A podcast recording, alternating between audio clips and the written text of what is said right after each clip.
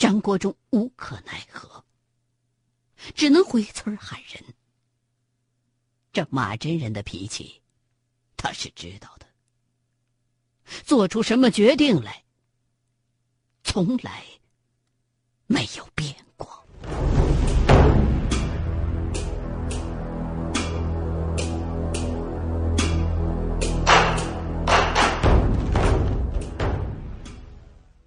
国忠回村喊人的时候，马真人这边也没闲着，因为破降木的时候，如果用金属器皿的话，就会触动将官。这清水局的威力就会发作，所以马真人先是让大伙用手在地上挖了一条半尺宽的小沟，将池子里边的水引出来一截这一招在茅山术当中被称之为泄煞。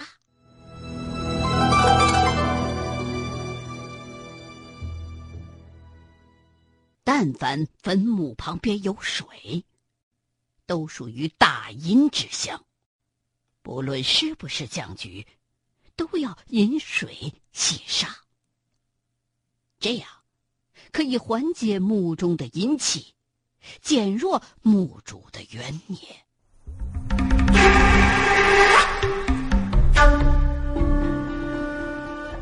接下来，马真人就让村民。将附近的干草、树枝，总之凡是能点着火的东西，全都聚到墓边的刚阳位。而他自己，则用树枝以木种为中心，画了一个直径三十米的超大号的谢音符。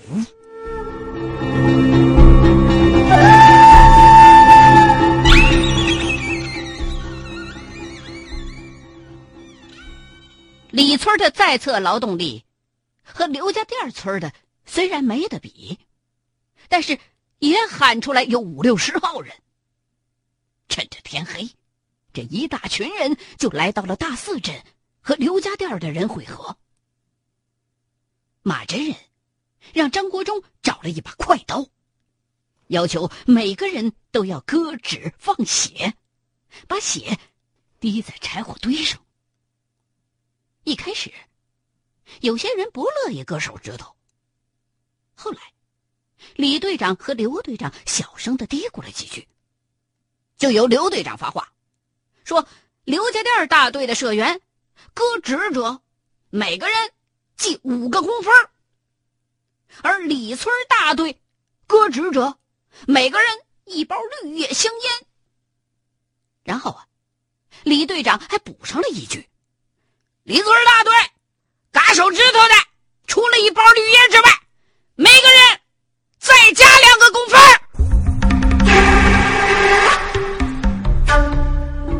熊熊大火点亮了夜空，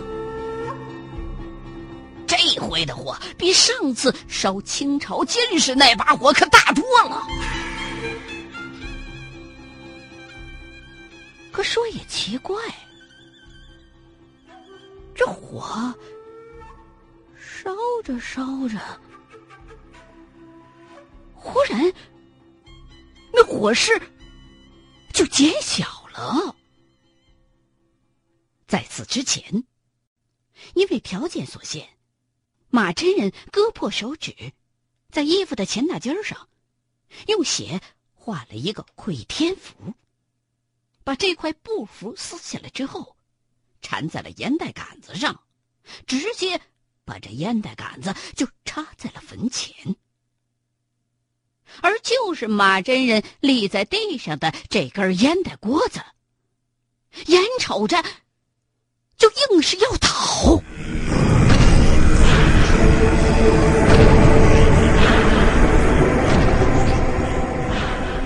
家臣，马真人一声怒喝。几个村民三手两手一大包干草，又扔在了火堆上。这时候，马真人自己用刀又割了一下中指，这一回割的有点狠了，只见马真人的中指血流如注。张国忠急忙从身上扯下了一块衣服给师傅包上，马真人扯过包伤口的布，直接就扔进了火里。这时候，火焰发出了噼里啪响声，每个人都仿佛隐隐听到隆隆的声音，就好像耳鸣一样，好像是听到的。又好像是幻觉。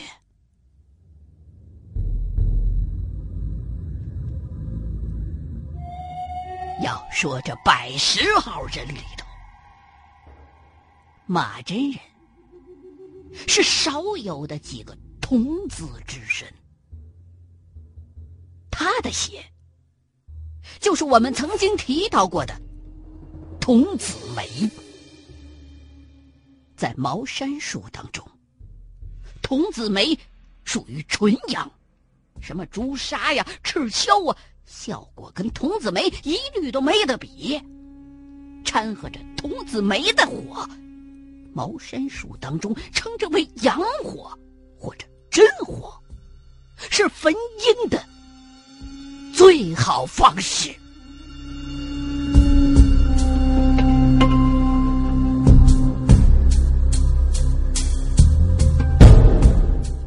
随着火焰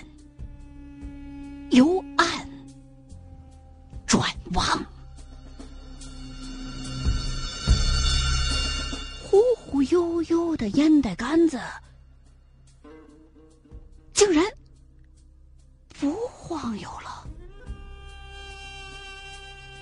又一次笔直稳当的立在了地上。谁没结婚？再压一下！马真人再一次大喊了一声。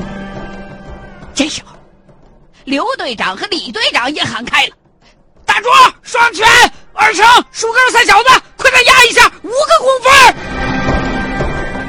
这时候，几个年轻的村民纷纷跑到了张国忠跟前排队。其实这些没结婚的人里头也有几个伪童子，但无所谓，大不了也就混点工分而已啊。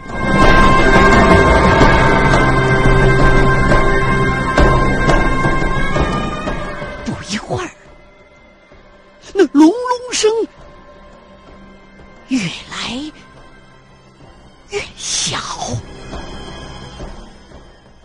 而那真火。却越烧越旺，给我挖！马真人一声令下，张国忠身先士卒，一大帮子壮小伙子一看张先生都没在乎，就纷纷的开始在土丘子上开挖了。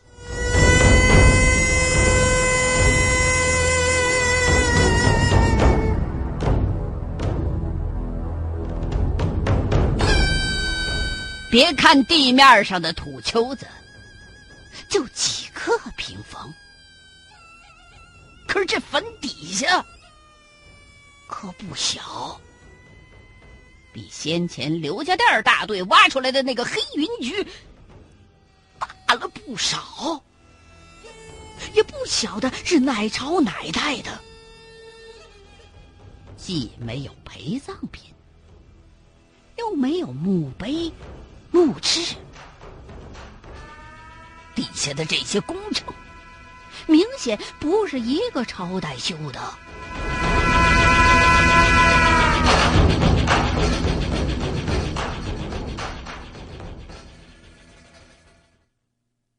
正像马真人猜测的一样，这座坟里也埋的是一座一卧的两。具棺材，借着火把，从新旧程度与手工的风格来看，这两口棺材明显不是一个朝代的东西。中间儿少说又差了几百年。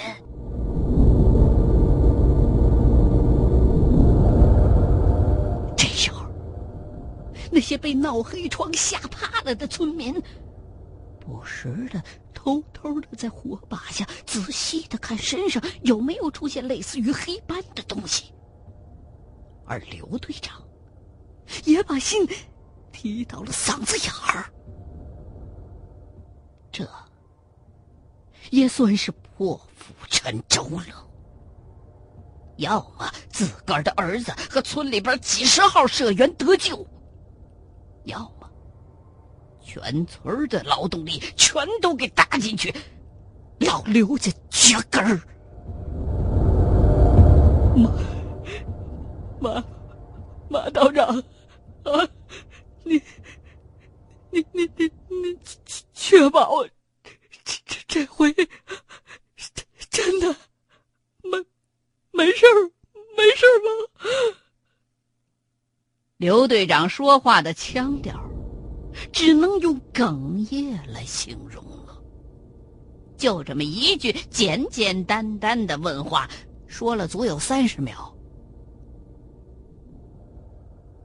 马真人并没有搭理他，大声的指挥着村民一字排开，顺着坟墓的周围那个超大号的血音符轮廓都站好喽，每隔一步远就站上一个人，干脆用人排出一个血音符来。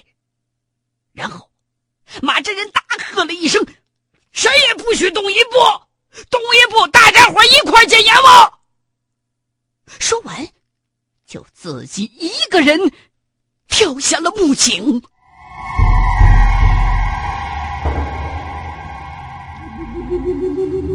现在，几乎所有的人都开始后悔贪那几个工分儿了。但这时候，所有的人也都是骑虎难下。除了李队长和张国忠之外，基本上所有的人都开始双手合十求佛爷保佑。尤其是其中有几个胆儿小的，甚至都哭出来了。我我还没娶媳妇儿啊，大舅，我我想回去啊，大舅啊！你他娘个小兔崽子，你瞧你这点出息！你给我站好，不许动！再动，剪了你裆里边那条家伙！这话虽然硬气，但是腿肚子的抖动，还是暴露了刘队长这时候的恐惧。就连号称内行的李队长，这时候心里头也开始没数了。从马真人这回的阵势来看，这个玩意儿跟李大明身上的东西显然不是一个重量级的，不晓得强了多少倍呀！张国忠的心也提到了嗓子眼儿，他是唯一知道解阳失败的后果的人。万一要是不成功的话，马真人轻则只能在床上了却余生，重则会当场交代了这条人命。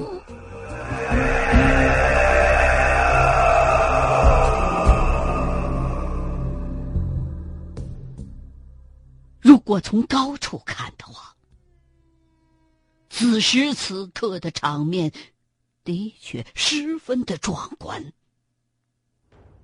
在墓的四周围，一百多人排成了写音符的图案，每个人手中都举着一根火把。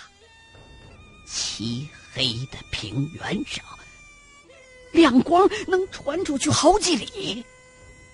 谐音符的上角就是那个黑洞洞的木井。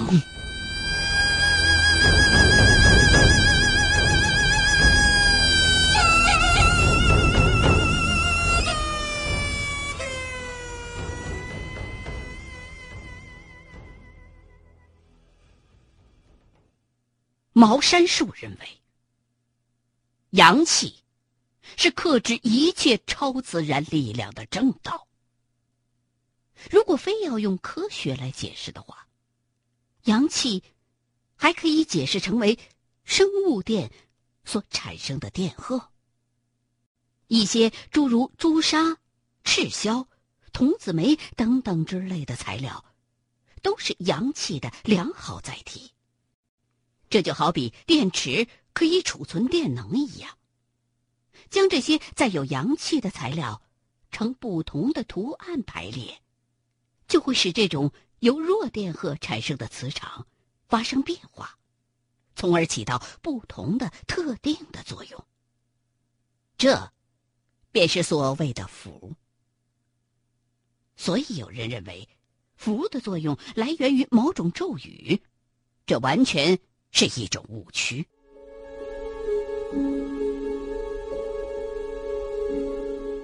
此外，不同材料的符，针对性和作用效果也不一样，就像电池也有碱性和碳性之分一样。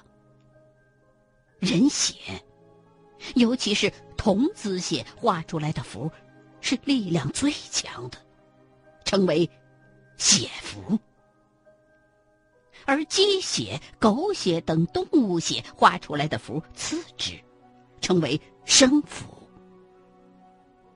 这些由动物的血画出来的符，对付阴怨之气，也就是老百姓所理解的鬼。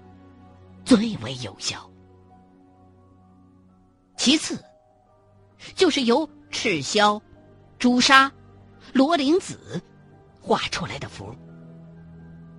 其中的罗灵子是一种黄色云石的粉末，效果仅次于朱砂，但是应用的场合比较少。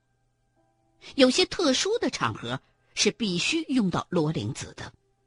比如老百姓办丧事用的超度仪式，死者并非冤魂，就必须要用罗灵子。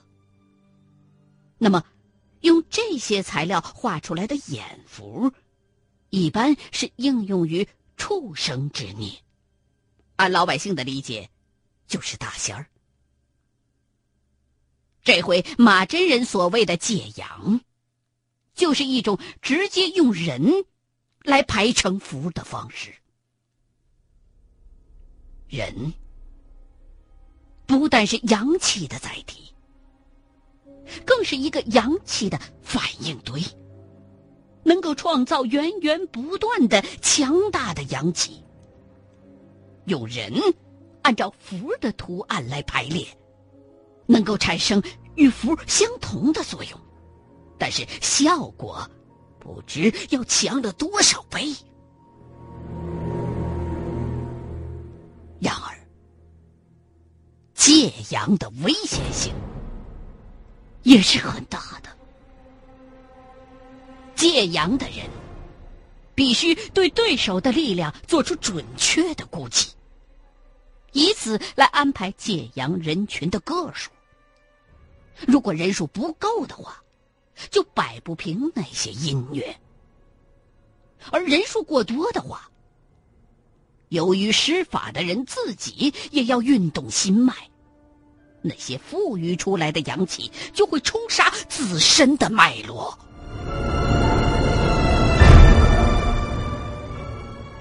就在张国忠提心吊胆，替师傅捏着一把汗的时候。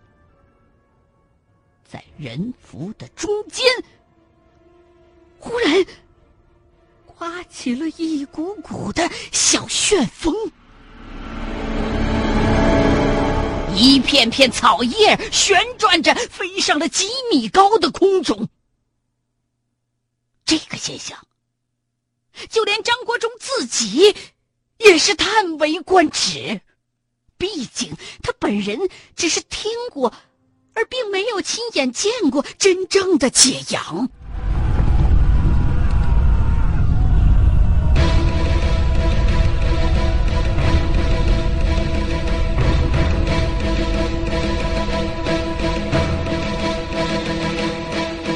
村民们个个睁大了眼睛。只听到一声巨响，好似近在眼前，又好像远在天边。李村过来的那些劳力们对这个动静太熟悉了。几年前烧那个清朝进士棺材的时候，也这么想过一回。不少村民吓得把手里边火把都扔了，就连李队长也是吓得浑身一激灵。大侄子，这这什么响啊？这是天破，是天破声，师傅成了，成了！张国忠不敢。相信自己的师傅，虽然身为全真掌教，却干成了四代茅山掌教都没干成的事儿。当年在烧清朝进士尸体的时候，李大明家那边也传过来这么一声，只不过后来几公分什么的一折腾，大伙把这事儿给忘了。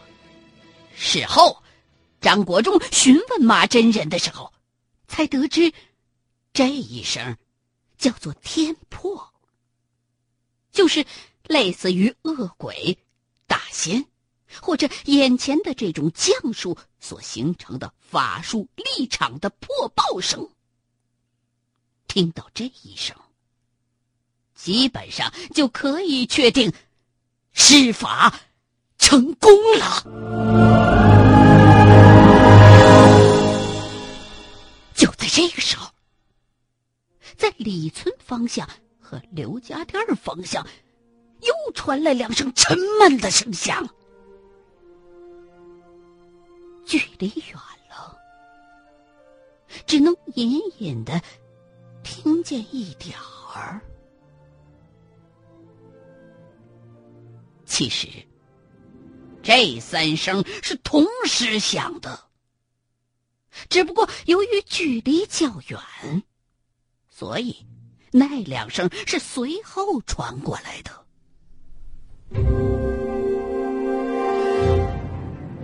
大伙听张国忠这么一喊，心总算是放下了。